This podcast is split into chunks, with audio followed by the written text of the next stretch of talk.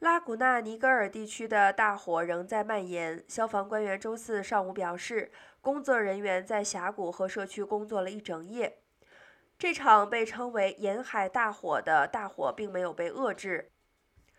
火灾促使奥兰治县治安部门 （OCSD） 要求克罗纳多角、维斯塔法院和 Via Las Royas 社区的居民撤离。根据 OCSD 的数据，由于沿海火灾，大约有一百所房屋被疏散。官员们没有给出撤离令何时解除的确切时间。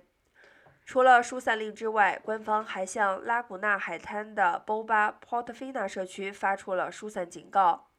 另外，位于皇冠谷大路二九七五一号的皇冠谷社区中心，为那些因为火灾而流离失所的人开设了临时避难所。拉古纳海滩市发布了一张疏散区的地图，供居民显示哪些地区可以在接受疏散命令或警告。